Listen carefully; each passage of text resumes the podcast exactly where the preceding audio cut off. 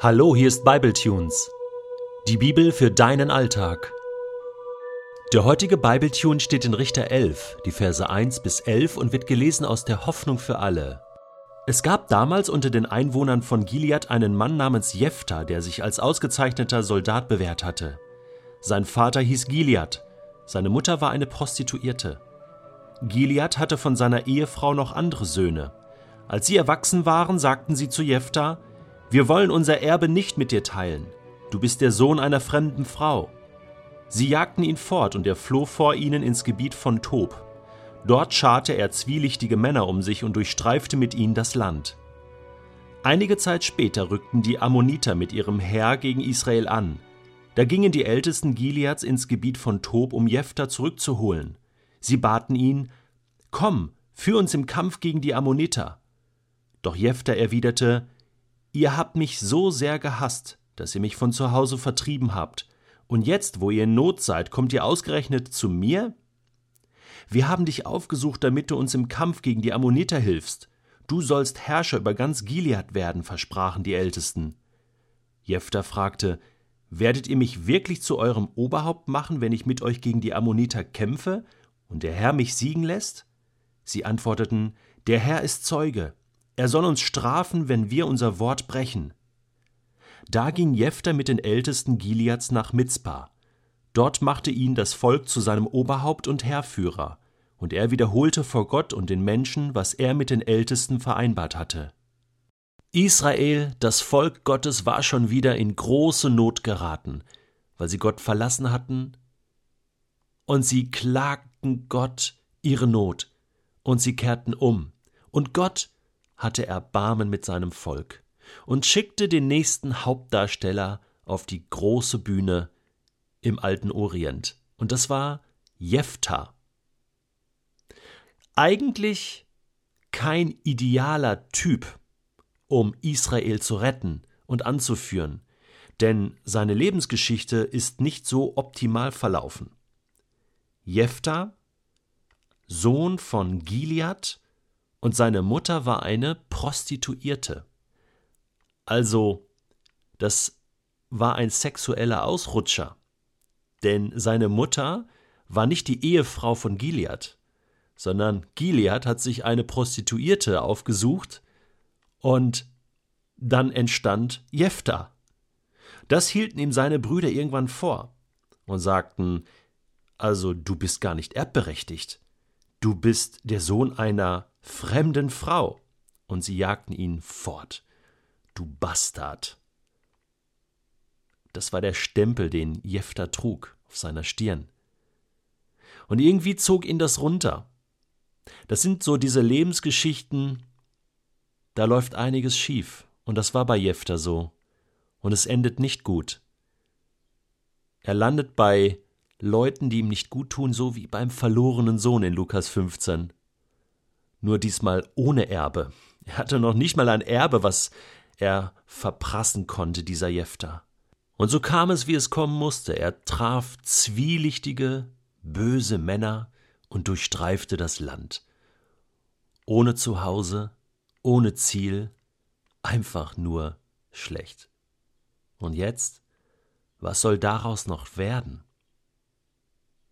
Ich möchte dir mal was vorlesen, und zwar aus dem Neuen Testament. Da steht in Hebräer 11, Vers 32 folgendes. In einer langen Liste von Glaubensvorbildern wird jetzt hier geschrieben, es wären noch viele andere zu nennen, nur würde die Zeit wohl nicht ausreichen, wollte ich sie alle aufzählen. Und man denkt, jetzt kommen keine Namen mehr, denn es sind einfach zu viele, aber die wichtigsten werden doch noch genannt.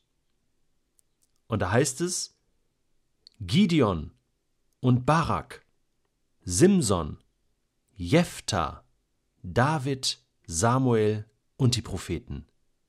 Weil sie Gott vertrauten, konnte er Großes durch sie tun. Sie bezwangen Königreiche, sorgten für Recht und Gerechtigkeit und erlebten, wie sich Gottes Zusagen erfüllten.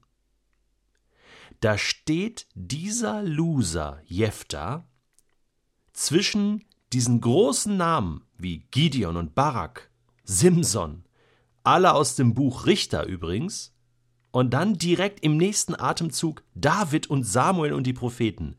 Das ist ja Wahnsinn. Also irgendetwas muss ja mit diesem Jefter los gewesen sein. Sonst wird der doch nicht in dieser Aufzählung erscheinen von großen Glaubensvorbildern. Ich habe den Eindruck, dass Gott uns Menschen mit ganz anderen Augen sieht. So wie bei David später, wo es dann heißt, der Mensch sieht das, was vor Augen ist, aber Gott sieht das Herz an. Gott sieht anders. Gott beurteilt Menschen ganz anders. Und es ist auch gut so. Ich bin sehr froh, dass Gott mein Herz sieht, wie es wirklich ist und dass ich mich auch nicht von menschlichen Meinungen abhängig machen muss. Aber was sollte denn Jefter tun? Er war ausgestoßen, er war allein, er war verloren, er hatte kein Erbe, keine Chance zurückzukommen, oder? Aber Gott hatte einen anderen Plan. Sozusagen in letzter Minute kommt Gott und sucht nach ihm. Gott hatte ihn nie verlassen. Und vielleicht trug Jefter das auch in seinem Herzen, diese Sehnsucht nach Gott, diese Sehnsucht danach, etwas Gutes zu tun in dieser Welt, sich auf die richtige Seite zu schlagen. Aber wie? Die Umstände ließen sich nicht einfach ändern. Und dann kommen diese Ältesten und rufen Jefter zurück. Komm, führ uns im Kampf, du bist ein guter Kämpfer. Du bist gut trainiert, bist ja auch noch in Übung. Hier, du kannst Israel retten, uns helfen. Jefter ist natürlich stinksauer.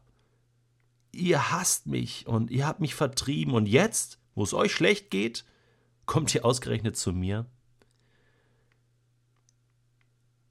Er hätte guten Grund gehabt, alles abzusagen.